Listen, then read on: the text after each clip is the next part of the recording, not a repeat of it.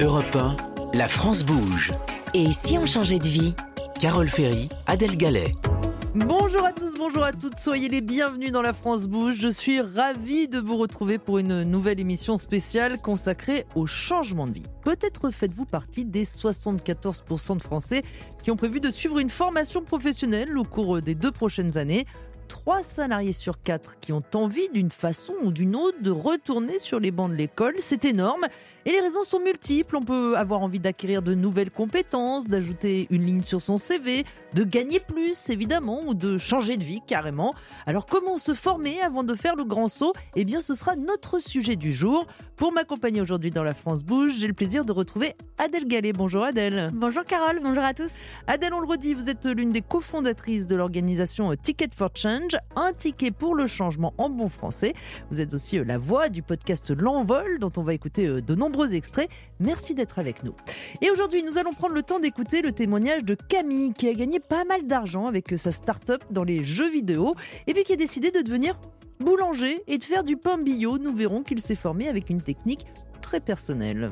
Alors, est-ce qu'il faut forcément reprendre de longues études pour changer de vie? Quel genre de compétences on peut acquérir? Et est-ce que ça coûte forcément cher On va vous donner encore beaucoup de conseils concrets pendant cette émission.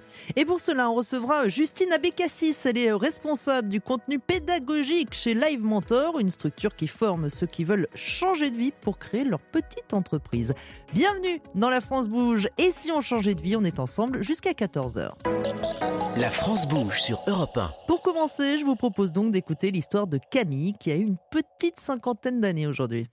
Camille il vient d'un milieu très classique et il a d'abord suivi des études très classiques. Mais vous allez l'entendre, on sent vite qu'il ne veut pas suivre le chemin tout tracé. J'ai eu la chance euh, de, de né dans une famille avec plein de gens très intelligents qui avaient fait euh, plein de choses bien de leur vie auparavant et qui ont donc mis beaucoup d'espoir dans leur progéniture. Euh, ce qui fait que effectivement j'ai été assez vite éduqué dans des bonnes écoles. on, essayait de, de voir si j'étais le plus fort possible dans différentes matières. J'ai voulu donc être très fort dans plein d'endroits, sortir de avoir des concours, ça me plaisait bien. Euh, j'ai fait mes études de façon très classique, mais j'ai eu beaucoup de chance. J'étais d'abord chez les bonnes sœurs et ensuite chez les jésuites. Euh, j'ai euh, et l'idée était de, de, vraiment pouvoir être dans l'excellence. Donc l'excellence à l'époque et dans mon milieu, c'était de faire une bonne école de commerce après avoir fait une bonne prépa. Donc j'ai fait tout ça. Ça m'a d'ailleurs passionné. J'ai adoré la prépa, moins l'école de commerce. Et donc j'ai fait à peu près ce qu'on m'avait demandé de faire, en gros. Tout le monde était très content. Euh, et puis il y a eu un premier indice, c'est que je crois que je suis un des seuls gars en France qui a réussi à redoubler une première année d'école de commerce. Pour ceux qui connaissent, il faut vraiment, vraiment, vraiment le vouloir. Euh, mais parce que j'étais en train de, j'étais passionné de jazz euh, à l'époque et donc j'étais en train de faire une émission de jazz à la radio campus du coin, parce que ça m'intéressait beaucoup plus d'interviewer des jazzmen que d'aller faire des cours de, de finance qui m'intéressaient pas beaucoup. Euh, donc voilà un petit peu, j'ai donc euh, bonne éducation comme il faut, j'ai fait ce qu'on a, ce qu'on attendait de moi en fait. C'est ça l'un des, des fils de ma vie. C'était euh, à un moment donné savoir ce que moi j'attendais de moi et pas ce que qu'on attendait, ce qu'on mettait comme espoir dans moi, parce qu'en plus ça me rendait pas forcément très heureux et ça rendait pas les autres heureux non plus. Donc, donc première partie de ma vie, effectivement, bonnes études, premier boulot salarié, puis au bout de deux ans, je monte ma première entreprise. Et alors, euh, c'est le moment où il faut qu'on vous raconte que Camille a une passion, les jeux vidéo, les premiers jeux vidéo en l'occurrence. À l'époque, c'est tout nouveau, tout est à inventer et très vite, tout va exploser. Tout ça se passe au début d'Internet, donc c'était assez passionnant. C'est un truc qui, m'a suivi par contre depuis 93. J'ai été euh, complètement fan de ça. Donc tout le monde me regardait comme un gros idiot pendant 7 ou 8 ans. Puis à partir de 2000-2001, les gens ont fait Ah oui, bon d'accord, on comprend. J'ai monté ma première entreprise euh, qui était justement une entreprise pour faire des jeux vidéo sur les téléphones portables. Euh, donc là, c'était en 97-98, donc à un moment où les téléphones portables, ça se, ça se réduisait à une ligne d'un écran LED noir et blanc. donc pas d'image pas de truc, évidemment pas de surface tactile ni quoi que ce soit, euh, et pas de logiciel qui tourne dessus. Donc au départ, en exagérant un petit peu, mais on allait mettre nos jeux au fer à souder dans les usines euh, euh, euh, des, des, fabricants de téléphones et qui nous disaient un petit peu en nous mettant de côté, vous savez, on va pouvoir bientôt télécharger des trucs. Bon, on n'y est pas encore, mais c'est pas mal que vous soyez là dès maintenant parce que l'avenir est assez sympa. donc donc bah, c'est ce qui s'est passé pendant des années et des années. Au fur et à mesure que le secteur devenait intéressant, bah, mon entreprise a grossi un petit peu. et, puis, et puis ça s'est terminé par une, une levée de fonds euh, de quasiment 9, 9 et quelques millions d'euros, donc ce qui est absolument euh, phénoménal, époustouflant, euh, mais qui a eu un résultat totalement inverse de ce que je voulais. C'est-à-dire que ça, a signé en quelque sorte la reine mort de notre entreprise en un an, un an et demi. Ça s'est terminé en eau de boudin parce que derrière, les, comment dire, ce qui intéressait les gens qui mettaient de l'argent dans, mon entreprise n'était absolument pas la raison pour laquelle je me levais depuis des années assez tôt et me couchais assez tard et pour essayer de faire en sorte d'avancer un groupe de, un groupe de, de gens que j'aimais beaucoup, des hackers des, très bons graphistes, des passionnés de jeux vidéo de, l'époque. Euh, et donc, effectivement, le, fait d'avoir des gens qui n'y connaissaient absolument rien, qui jouaient en plus avec l'argent des autres, m'expliquer ce que je devais faire en termes de choix, de type de jeu, euh, euh, faire des jeux de type A plutôt que des jeux de type B. Évidemment, les jeux qu'ils voulaient que je fasse devaient coûter pas très cher, être faits par des Chinois. Et moi, les jeux que je voulais faire devaient être un peu malins, utiliser les médias, jouer un petit peu d'un certain nombre de, de, codes, et puis évidemment tout faire en France avec des gens bien payés et heureux. Parce que c'est à ça que ça sert d'avoir un boulot.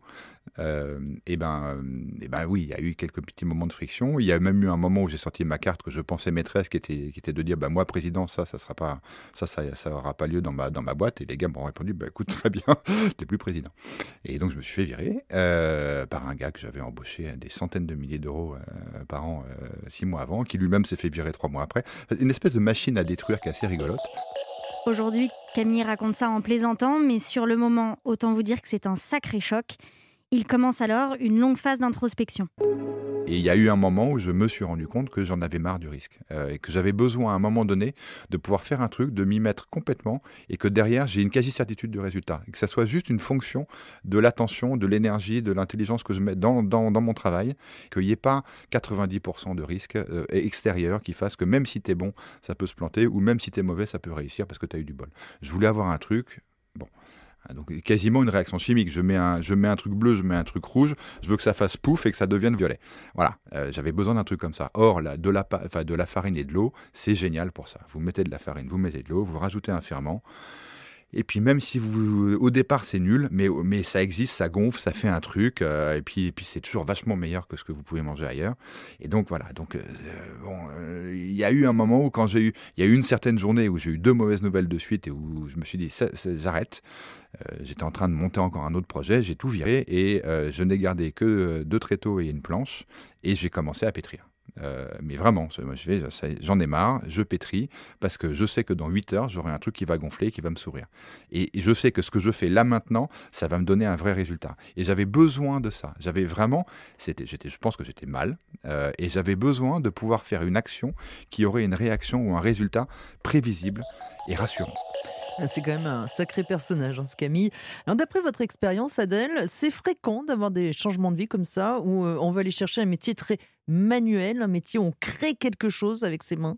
Alors c'est clairement une grosse tendance, et c'est d'autant plus une tendance d'un côté chez les personnes qui travaillent dans le tertiaire, donc dans ces secteurs où on est plutôt face à un ordinateur, où c'est dématérialisé, et c'est aussi encore plus euh, le cas chez les cadres et à Paris. Donc, euh, il se trouve que quand on pose la question à des cadres, à des cadres dirigeants, pardon, 60% choisiraient l'artisanat s'ils devaient se ah reconvertir. Donc, il y a vraiment ce sentiment. Et en quittant Paris aussi. Et euh, bah, c'est certainement, souvent, ça, ça, va ensemble. Non, non, c'est, bah, on, le sait, hein, il y a un vrai exode euh, voilà, de, de, toutes ces personnes qui, à la fois, veulent se reconvertir et veulent changer de cadre de vie. Ça va, ça va souvent ensemble. Et donc, il y a ce vrai paradoxe parce que c'est des métiers qui, avant, n'étaient pas du tout valorisés. Mmh. et pourtant, il y a des cadres maintenant qui veulent y aller. Et ça a même été euh, voilà ça a été super bien décrit par un auteur qui s'appelle Jean-Laurent Casselli dans La révolte des premiers de la classe. Tout ce phénomène de le, les HEC les écoles de commerce qui passent un CAP donc qui font quelque chose qui paraît, voilà, encore une fois, dans, notre imaginaire, être un retour en arrière et qu'il considère comme une véritable fierté, puisque c'est retourner, comme il le dit très bien, à quelque chose parce de, que ça leur fait du bien, parce que c'est important de faire quelque chose avec ses mains. Voilà, parce que ça leur fait du bien, parce que c'est concret, parce qu'on coupe les intermédiaires. C'est ce qu'il dit. Lui, il a besoin de tout de suite voir un résultat en fait concret, On lui pas, le faire faire par les Chinois. C'est lui qui le fait, il est tranquille. Exactement. Et parce que ça leur permet, et c'est évidemment euh, l'illustration de Camille est très forte là-dessus, d'être son propre patron. Il n'a plus euh, les actionnaires, euh, voilà, derrière lui mmh. qui, qui décident oui, à sa place. Mais au-delà de ne pas avoir d'autres patrons, c'est vraiment ce, ce sentiment de fabriquer soi-même. Tout à fait, hein. d'être à l'origine de quelque chose de, de tangible et d'organique, euh, d'autant plus, encore une fois, dans ces mondes dématérialisés euh, mm. dans lesquels on, vit aujourd'hui. Alors on l'a entendu, hein, Camille a eu beaucoup de chance au départ, il est allé euh, dans de bonnes écoles, il a suivi une formation prestigieuse, mais ensuite c'est vraiment un autodidacte. Oui, et vous n'êtes vraiment pas au bout de vos surprises. Il a donc passé 17 ans dans les jeux vidéo, où il a tout appris lui-même, tout construit de ses mains, vous l'avez entendu à l'instant, et le voilà reparti dans cette nouvelle aventure avec de la farine, de l'eau et ben, en fait, c'est à peu près tout. C'était au départ pour faire de la, de la pizza. Après, le fait d'arriver au pain, c'est parce que, euh, en gros, il y a une façon de faire la pizza euh, qui prend beaucoup de temps. Euh, ça met trois jours à faire une très bonne pizza napolitaine, le, indirecto. Ça mature, ça prend du temps, ça fait un truc. Et j'ai commencé à faire du pain comme ça. En fait, les bouts de pâte qui me restaient, je les ai, je les ai fait cuire et ça faisait un pain exceptionnel, mais que j'avais jamais goûté. Et, euh, en fait, ça a été le début de ma relation avec, avec les levains, avec la fermentation. C'est que ben, j'ai cherché pendant longtemps à essayer de savoir qu'est-ce qui faisait que ce pain était aussi bon? Euh, Alors que ce pain, euh, ce qui m'amusait aussi, c'était qu'il euh, il était en contre, il contrevenait à l'intégralité des règles de base de la boulangerie. C'est-à-dire qu'il faisait toutes les conneries à pas faire en boulangerie et ça faisait un truc incroyable.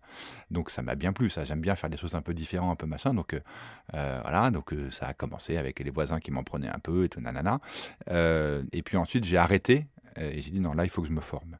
Et donc là, je suis parti pendant un an euh, à aller rencontrer des gens, puis aller voir des, euh, paysans boulangers, euh, les compagnons du devoir. certaines personnes chez les compagnons du devoir m'ont bien aidé, m'ont bien aiguillé, m'ont posé les bonnes questions, bah, m'ont fait me poser les bonnes questions, m'ont engueulé quand il fallait.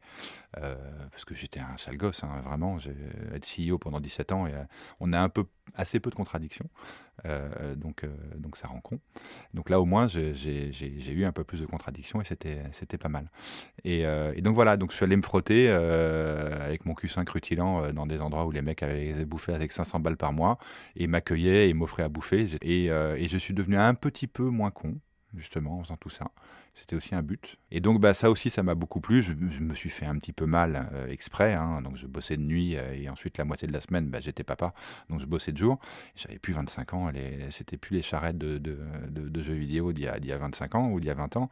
Euh, là, j'avais 45 ans, mal au dos. je faisais 600 bornes pour aller, pour aller pas dormir de la nuit et puis refaire la même chose trois nuits de suite. Et puis ensuite, trois jours de d'école avec les enfants. Donc, euh, mais j'avais besoin de me faire mal, je pense aussi, euh, en apprenant. Mais, euh, mais voilà, tout ça a fait qu'au fur et à mesure, je suis arrivé au pain comme une sorte d'évidence. je me sentais pas capable de pouvoir faire du pain au départ. Je savais pas que j'étais capable de le faire. Donc quand il y a eu un moment où j'ai fait des trucs dans le four et que ça, sortait bien, ça m'a un peu enhardi, ça m'a donné confiance en moi en disant écoute, peut-être que pour une fois, tu vas pas te cacher derrière des petits génies que tu as découverts mais tu vas juste euh, dire ben voilà c'est moi c'est mon pain et puis euh, et puis voilà on fait ce qu'on peut. Euh, et puis je vais apprendre. Et en fait j'ai adoré parce que ce qui est bien aussi c'est que plus on sait des trucs dans le pain plus on sait à quel point il nous reste des trucs à faire.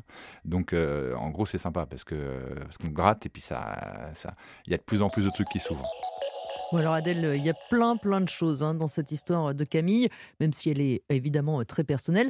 D'abord Camille le dit, à un moment donné, il s'est rendu compte de lui-même qu'il devait se former. Est-ce qu'il y a un moment où on se rend compte que oui, il faut le faire?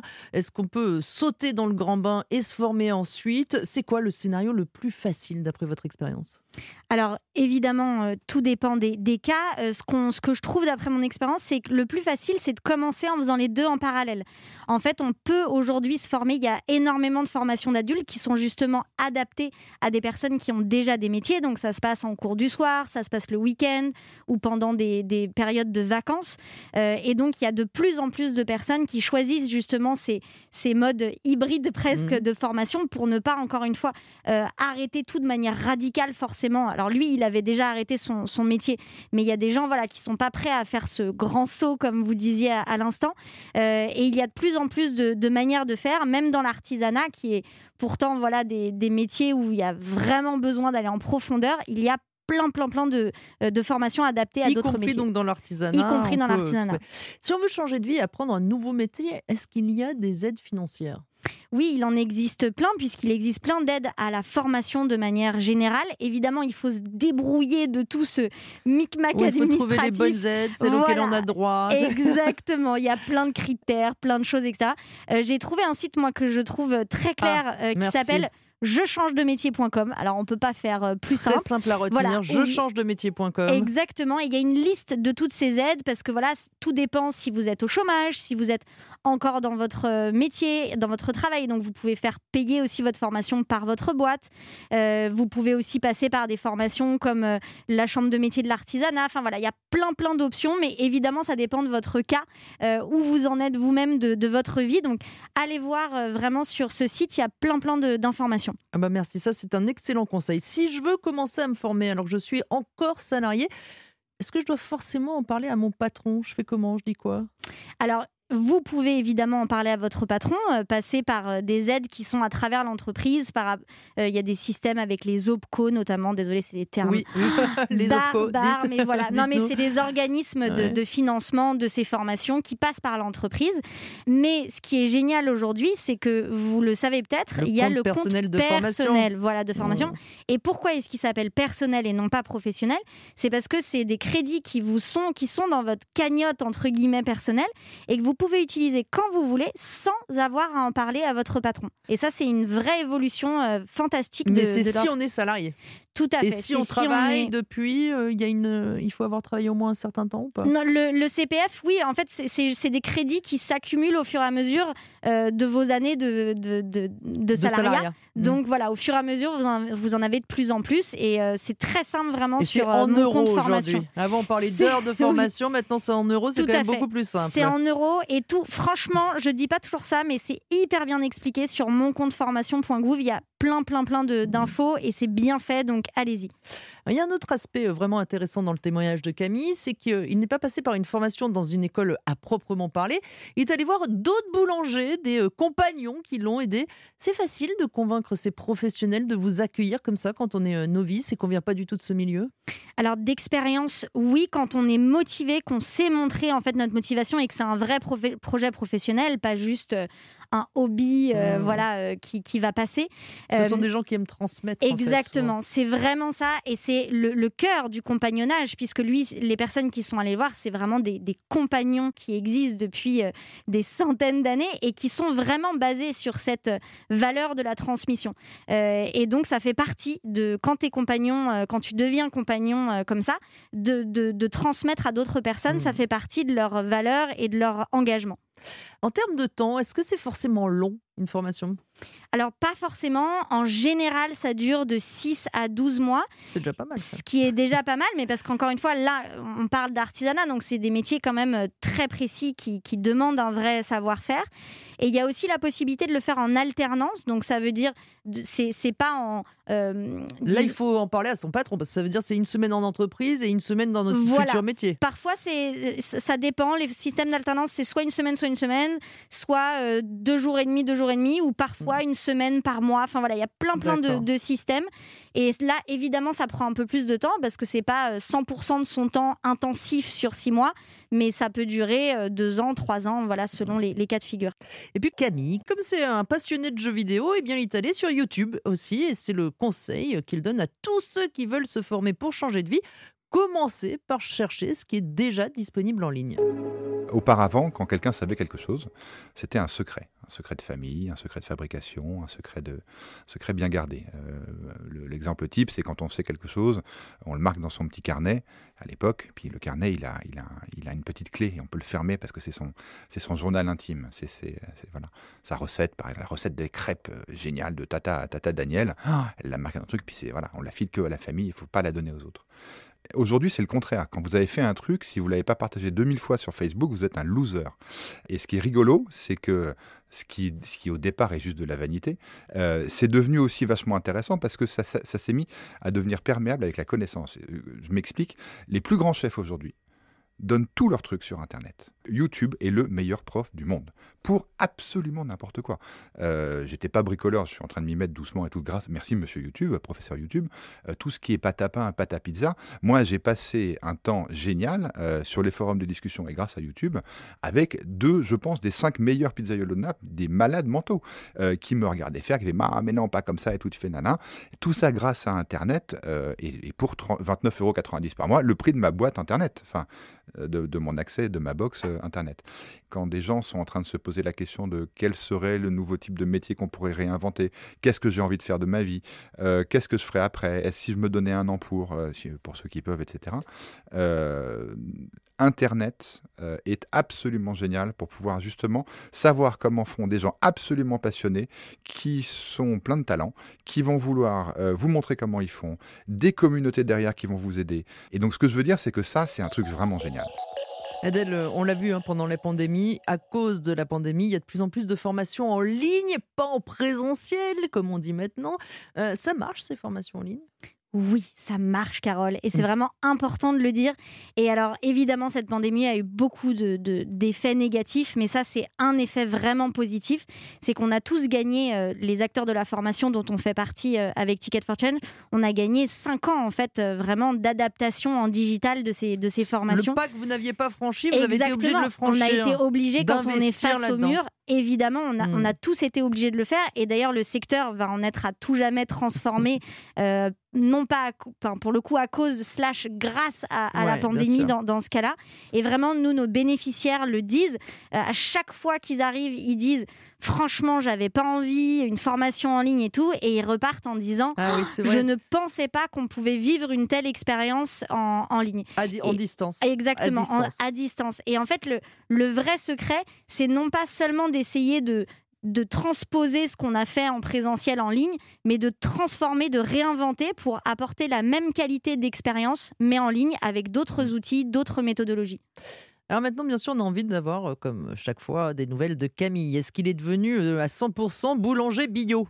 Alors, il est même boulanger à 500%, je dirais. Ah Mais oui, oui, bien sûr, il est toujours boulanger. Il va très bien. Il m'a dit Je vais très bien grâce au pain. Merci. Mais il a ouvert une boulangerie? Alors, il a, en fait, il n'a pas une boulangerie puisque lui, sa spécialité, c'est de euh, faire du pain pour les restaurants. Hmm. Donc, en fait, il n'a pas de boulangerie, de boulangerie en soi.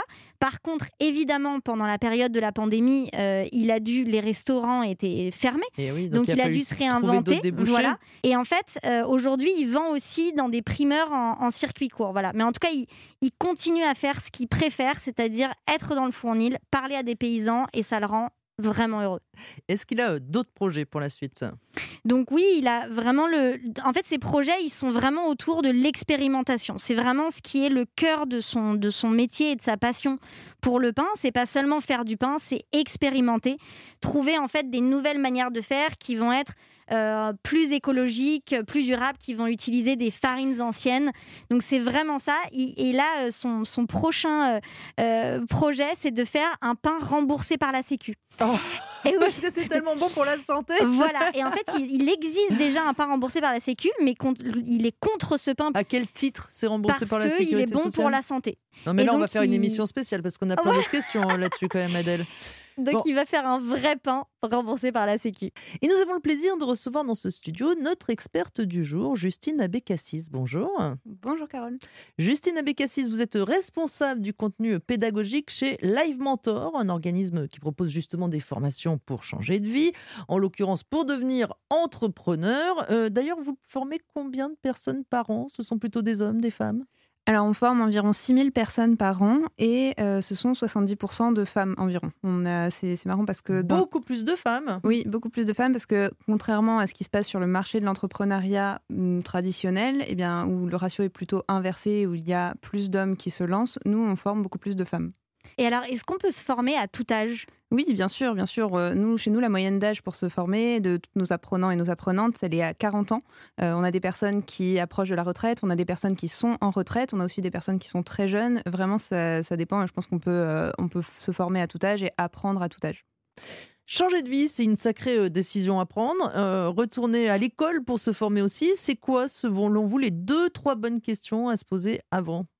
Bah, en fait, il faut repartir un petit peu de ses besoins à soi. De, déjà, est-ce qu'on a envie de, de, se former en présentiel ou est-ce qu'on est ouvert à d'autres types euh, d'apprentissage? Nous, par exemple, chez Live Mentor, euh, on est à 100% en distanciel et ça, c'était avant la crise du Covid. Et vous confirmez que ça marche? Ah oui, ça, marche très bien parce qu'en fait, nous, notre, euh, le, la chose qui fait que pour laquelle on est en distanciel, c'est parce qu'en fait, on veut permettre à toutes les personnes qui veulent se former, où qu'elles soient en France, de pouvoir le faire. Et du coup, on veut vraiment casser cette impression de la Startup Nation un petit peu fausse parfois que tout se passe à Paris.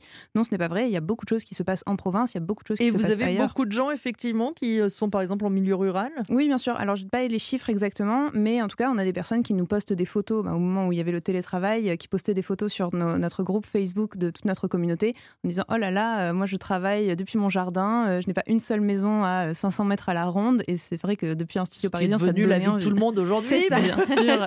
mais c'est quand même génial que ce soit possible. Et alors, selon vous, est-ce qu'il faut forcément démissionner avant de se lancer dans une formation? Alors non, pas forcément. On peut le faire euh, en parallèle de, son emploi. En fait, c'est vraiment quelque chose qu'il faut bien réfléchir. Il faut réfléchir à son projet, au projet qu'on a pour soi. Est-ce qu'on veut se former en, parallèle de son travail? Combien de temps est-ce qu'on va avoir pour euh, à allouer à la formation? Il y a des formations qui sont euh, plutôt au format intensif et qui prennent plutôt un mois, deux mois, trois mois, versus est-ce qu'on a plutôt envie d'étaler ça dans le temps et d'y consacrer une à deux heures par semaine et de faire ça sur un an? Vraiment, ça dépend. Euh, et, ça dépend aussi de comment est-ce qu'on va pouvoir vivre à côté. Il y a des personnes qui n'ont pas accès euh, forcément au chômage, qui euh, n'auront pas forcément les moyens de vivre d'amour et d'eau fraîche pendant un an quand mmh. on a un crédit immobilier à rembourser, quand on a une famille, des enfants, voilà, et juste sa vie propre à soi en fait à, assurer. Mais ça, peut être compliqué de, ne pas avoir d'emploi pendant un an, deux ans. Donc tout à fait, on peut se, on peut se former en parallèle de son emploi. Est-ce qu'il n'y a pas le risque de s'épuiser en même temps? Ben, Je pense que ça dépend vraiment. En fait, il faut réfléchir aussi à quelle est sa motivation. Est-ce que c'est une motivation de changer de vie complètement ou pas? Est-ce que c'est une, euh, est-ce que c'est, euh, euh, je veux dire simplement l'envie d'aller plus loin dans les compétences qu'on a déjà et d'aller plus loin dans spécifique dans un domaine qu'on maîtrise déjà plus ou moins et d'avoir des compétences supplémentaires pour pour pouvoir, je sais pas, proposer d'autres offres si on est dans les services par exemple? Et, et ça c'est, ça dépend vraiment. Après, il faut vraiment faire attention au temps que l'on a alloué à sa à sa formation. Nous on a coutume de dire que le, le temps, c'est le bien le plus précieux que nos entrepreneurs ont et que nos apprenants ont. Et, c'est vrai que c'est important. En fait, il faut vraiment réfléchir à où est-ce qu'on alloue son temps. On sait qu'il y a énormément d'organismes de formation. Euh, est-ce qu'il y a un moyen de se repérer, de choisir le bon organisme? Alors, bah, Ou est-ce qu'il y a un truc qu'il faut surveiller pour être sûr de ne pas se tromper? Alors, bah, justement, il y, a eu beaucoup euh, de, de, sujets sur les organismes de formation, des, personnes qui ne faisaient pas forcément euh, les choses tout à fait correctement. Je pense qu'il faut vraiment prendre le temps euh, de, de, choisir son organisme de formation, en fait. Vérifier ce dont soi-même on a besoin et regarder si c'est en adéquation avec ce que propose l'organisme de formation. Par exemple, est-ce qu'on a envie d'être totalement autonome? Est-ce qu'on a envie de simplement consommer du contenu et regarder des vidéos, euh, lire des articles, ou est-ce qu'on a envie d'être accompagné par une personne? Nous, par exemple, chez Live Mentor, on est accompagné par un mentor pendant trois mois de sa formation et on a des échanges en synchrone avec la personne. Donc, même si la personne, on l'a pas physiquement en face de soi, on a euh, des appels réguliers avec cette personne, on a une messagerie sur laquelle on la contacte. Et en fait, c'est très important de savoir si vous, c'est ce, que, ce dont vous avez besoin. Est-ce que vous avez plutôt besoin d'acquérir des compétences ou est-ce que vous avez plutôt besoin de gagner confiance en vous, d'être poussé, d'avoir quelqu'un qui est à vos côté pendant euh, toute la durée de votre formation et qui va pouvoir revenir à la charge pour vous challenger et vous dire alors est-ce que tu as avancé sur cette chose? Est-ce que tu as bien envoyé le dossier qui te faisait peur? Etc. etc. Et, du coup, voilà, c'est très, très important de les accompagner. Est-ce qu'il y a des avis sur Internet sur les organismes de formation? Et est-ce qu'ils sont en effet pouvez vérifier Est-ce que c'est pas comme euh, certains sites internet euh, commerciaux où ce sont des faux avis? Non, bien sûr. Alors il faut pas hésiter à aller regarder les avis publiés sur internet. par exemple sur Trustpilot, il y a beaucoup d'avis. Enfin, Trustpilot. Trustpilot, oui. C'est T-R-U-S-T-P-I-L-O-T. Voilà. Et, donc en fait, il faut bien aller regarder sur ce type d'avis qui sont vérifiés. Et s'ils ne sont pas vérifiés, la compagnie l'indique que les avis n'ont pas pu être vérifiés. Et ça, par exemple, ça va être un, bon, euh, euh, un bon indicateur. Il faut aussi pas hésiter à regarder les commentaires négatifs et surtout les réponses qui ont été apportées par l'organisme. Est-ce que euh, les commentaires négatifs ont été vraiment, enfin, décrivent une expérience complètement exécrable ou est-ce que les, ce qui peut arriver hein, parfois, bien sûr, et, et est-ce que c'est quelle est la réponse qui a été apportée derrière et, et ça, c'est très important d'aller d'aller vérifier ce qui s'en dit, tout en se faisant son propre avis à soi et en regardant aussi des témoignages, en regardant s'il n'y a pas mmh. des, un, un blog de l'entreprise ou d'autres personnes qui ont apporté des témoignages euh, hors des avis et juste en, publiant eux-mêmes sur euh, elles-mêmes sur leur blog, sur leurs réseaux sociaux euh, à, elles. C'est important de bien se renseigner et si vous pouvez également d'appeler des personnes qui ont déjà suivi la formation sur LinkedIn aujourd'hui par exemple qui a un réseau professionnel très développé, c'est très facile de regarder de trouver une personne qui a déjà fait cette formation. Et ce qui est important de dire aussi, peut-être vous, vous pouvez en parler, je crois qu'aujourd'hui, le gouvernement fait justement en sorte de certifier les organismes de formation pour valider que justement ils font les choses de la bonne manière et qu'ils délivrent des formations qui sont euh, euh, adaptées et de, qualité. il y a notamment une certification Calliope euh, pour 2022 et les organismes qui auront cette certification normalement seront des organismes de qualité, c'est bien ça? Oui, bien sûr. Et après, voilà, il y a, aussi, il faut faire la différence entre ce qui est de qualité aux yeux du gouvernement et ce qui est de qualité aux yeux des élèves qui suivent la formation. Et dans l'idéal, il faut faire les deux. Donc déjà, le fait d'être certifié, c'est un très bon point. Et ensuite, ça, n'empêche pas de, tout de même la certification, la retrouve-vous Normalement, elle est affichée sur, euh, sur les sites, puisque euh, voilà, normalement, c'est officiellement, on est certifié et donc on, peut l'afficher. Oui. Alors, Justine Abécassis, vous formez donc des gens qui veulent changer de vie pour créer leur petite entreprise, mais vous leur apprenez quoi concrètement? Eh bien, ça dépend. On a des formations euh, dans divers domaines. On peut apprendre le marketing digital. On peut se former spécifiquement sur euh, un réseau social en particulier comme Facebook ou Instagram. On peut se former à la reprise d'entreprise. On peut se former à la gestion d'entreprise. On peut se former au copywriting, qui sont des techniques d'écriture euh, sur Internet et propres à Internet. On est plutôt dans des métiers digitaux. Oui, c'est ce que je comprends. Hein. C'est plutôt là-dedans. D'ailleurs, quand on se forme pour changer de vie, il faut tout réapprendre de zéro ou on peut juste monter en compétences? Bah, je pense que ça dépend un petit peu de du métier, où est-ce qu'on euh, part. Du métier, en fait, il y a deux manières de voir les choses. On peut soit se former à un métier spécifique, et alors ça, du coup, c'est pas du tout ce qu'on fait euh, chez, chez Live Mentor, euh, parce que nous, on est plutôt sur un, un côté compétences. En fait, on va vraiment former à des compétences, et ce qui va importer, ça va pas être l'obtention d'un diplôme à la fin, mais ça va être plutôt est-ce qu'on est en capacité de mettre en pratique ses compétences? Est-ce qu'on est en capacité, par exemple, de faire un post Facebook qui euh, suscite des commentaires, un post Facebook qui va vendre nos produits? Et, et du coup, ça dépend un petit peu de ce qu'on veut faire. Donc, on peut soit se former à un métier, soit se former à des compétences. Et alors, vous mettez beaucoup en avant évidemment l'importance des mentors. C'est dans le titre même de votre entreprise Live Mentor et vous nous en parliez tout à fait. Mais c'est quoi en réalité un mentor et qu'est-ce qu'il peut apporter aux apprenants? En fait, ça va dépendre un petit peu de l'apprenant qu'il y a en face. Par exemple, nous, chez Live Mentor, on peut observer deux typologies euh, d'apprenants et d'apprenantes. On, va avoir des personnes qui sont là uniquement pour acquérir des compétences techniques et qui vont vraiment avoir besoin de monter en compétence sur euh, le, technique pur et dur. Et euh, donc, dans ce cas-là, le mentor va plutôt être là pour répondre aux questions techniques, pour essayer d'aller plus loin, pour vraiment challenger l'apprenant en face sur la méthodologie appliquée. Et on va avoir des personnes qui sont plutôt en manque de confiance en elles, des personnes qui ont besoin d'être poussées au quotidien, d'avoir un vrai compagnon avec elle. Et dans ce cas-là, le mentor va plutôt prendre le rôle d'accompagnant. En fait, le mentor va être là pour vraiment remotiver, pour dire alors aujourd'hui on a la pêche, euh, c'est lundi, super, euh, on, on, parle y va, souvent de cette question de la confiance en soi dans cette émission. Est-ce que vous avez des conseils à donner là à nos auditeurs pour prendre confiance en eux? Alors moi, il y a un, exercice que j'aime beaucoup. Donc évidemment, la confiance en soi, on va pas résoudre là le problème en deux mmh. minutes. Mais par contre, il y a un exercice que j'aime beaucoup. J'ai moi-même été mentor chez Live Mentor. J'ai accompagné une centaine d'entrepreneurs et j'ai fait cet exercice avec au moins 90 euh, d'entre eux. en fait, c'est un exercice sur les peurs. Donc il s'agit d'identifier une action qu'on a peur de réaliser. Disons par exemple décrocher le téléphone et Le- la appeler- peur du scénario cauchemar. Exactement, exactement. En fait, on va avoir, on va avoir peur d'appeler euh, son premier client et donc du coup, on va se dire, ok, quel est le scénario cauchemar associé à appeler ce client? Donc ça peut être, je vais me faire insulter, ça peut être, euh, le client ne va pas me répondre, ça peut être, euh, bon, bah, je, euh, la personne en face va pas être intéressée par mes services et on déroule son scénario. Alors, ce qui est très important et intéressant à noter à ce moment-là, c'est que quand on déroule son scénario cauchemar, on se rend compte qu'il a une fin. On se rend compte qu'il ne va pas continuer indéfiniment et qu'on va pas y être là deux heures après à continuer à dérouler euh, ces peurs-là. Soit, donc ça c'est très bien. Et ensuite, à partir de ce scénario cauchemar, on va essayer de prévenir le risque que ça arrive. Donc on va prendre chaque élément de son euh, scénario cauchemar et on va se dire, OK, comment est-ce que je fais en amont pour limiter le risque que ça arrive? Donc comment est-ce que je limite le risque Un que exemple. voilà, comment est-ce que je limite le risque un que le, que le client euh, ne, ne veuille pas euh, me répondre Et ben peut-être que je vais prendre rendez-vous avec ce client en amont. Et on continue comme ça pour tous les éléments qu'on a identifiés sur le scénario cauchemar. Et ensuite, on passe à la troisième partie, réparer. Donc, on a fait les éléments de prévenir le risque. Ça n'a On pas a marché. vécu le scénario cauchemar. Exactement. Le scénario cauchemar se réalise. Qu'est-ce qu'on fait pour réparer?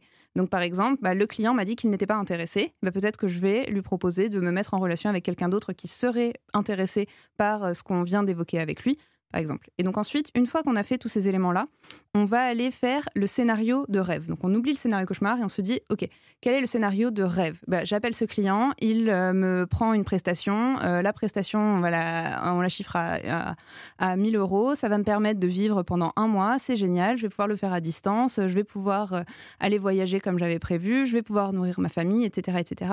Et on va vraiment loin dans le scénario de rêve. Et là, on arrive à la dernière partie, la partie la plus importante.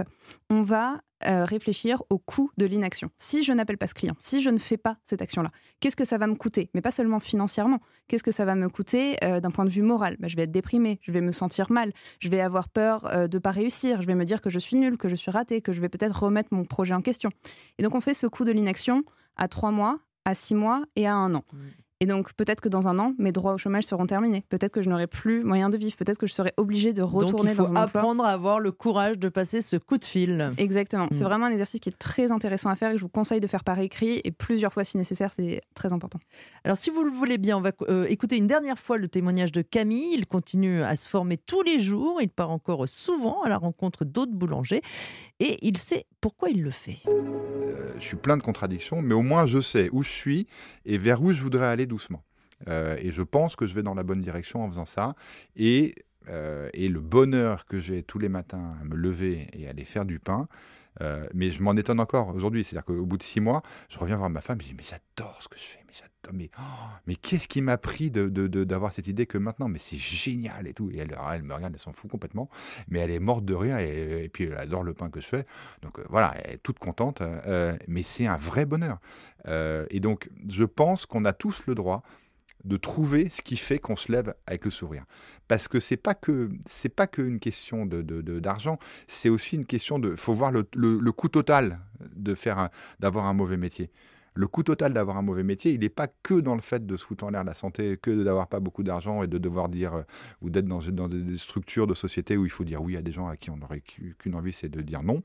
Euh, Il y a aussi le fait de dire que plus c'est compliqué, plus on est en contradiction avec ce qu'on veut faire véritablement, plus on accumule et plus d'une certaine façon, et sans s'en rendre compte et en ayant bonne conscience, on fait payer les autres. Et alors Camille, il ne nous parle pas des échecs dans sa formation, mais est-ce qu'il est possible de connaître des échecs dans sa formation? Est-ce que c'est grave ou est-ce que vous diriez euh, que c'est nécessaire finalement, Justine? Alors, bah, je pense qu'on peut prendre le parallèle avec un petit enfant qui apprend à marcher. Donc, le petit enfant qui apprend à marcher, il va tomber, tomber, tomber. Ça ne veut pas dire que la formation n'est pas bonne, ça veut juste dire qu'il a besoin de tomber un nombre X de fois pour arriver Pour à ne se plus relever tomber derrière. par la suite. Exactement. Et donc, je pense qu'il faut vraiment voir euh, son aventure de formation, son aventure entrepreneuriale de cette façon-là. C'est normal de tomber, c'est normal euh, d'avoir des échecs, mais euh, ce qui est important, c'est de vraiment se relever derrière et de ne pas oublier. On dit en entrepreneuriat que pour euh, neuf non, on a un oui. Bah, c'est important d'appliquer ça aussi euh, dans, dans sa vie en général et de se dire on continue, on continue. Neuf non pour un oui. Donc faut pas se décourager quand on en est au neuvième appel et qu'on a toujours un non. Le dixième, ce sera peut-être le oui. C'est ça hein, qu'il faut retenir quelque part. Euh, merci beaucoup Justine Abécassis de nous avoir accompagnés aujourd'hui. On rappelle peut-être Adèle les trois conseils du jour pour se former pour changer de vie. Oui, alors conseil numéro un, c'est prendre le temps de choisir la bonne formation pour soi. Et ça, on a vu, il y a trois manières. À la fois d'aller voir les avis des personnes qui l'ont fait, euh, évidemment de se renseigner, de voir si voilà la, formation est bien certifiée, euh, etc. Et puis rencontrer des gens qui ont déjà fait cette formation pour avoir leur avis. Le deuxième conseil, c'est choisir le bon rythme pour soi. On a vu qu'il y avait la possibilité de faire de l'intensif, donc d'un coup un mois, deux mois ou un an de formation, ou de faire ça en parallèle de son activité professionnelle, le soir, le week-end, etc. Et enfin, conseil numéro 3, on vient de le dire, accepter de tomber et surtout se relever, ne pas se décourager et prendre exemple sur les bébés pour le faire. Et oui, parce que ça permet d'apprendre en fait de ses erreurs.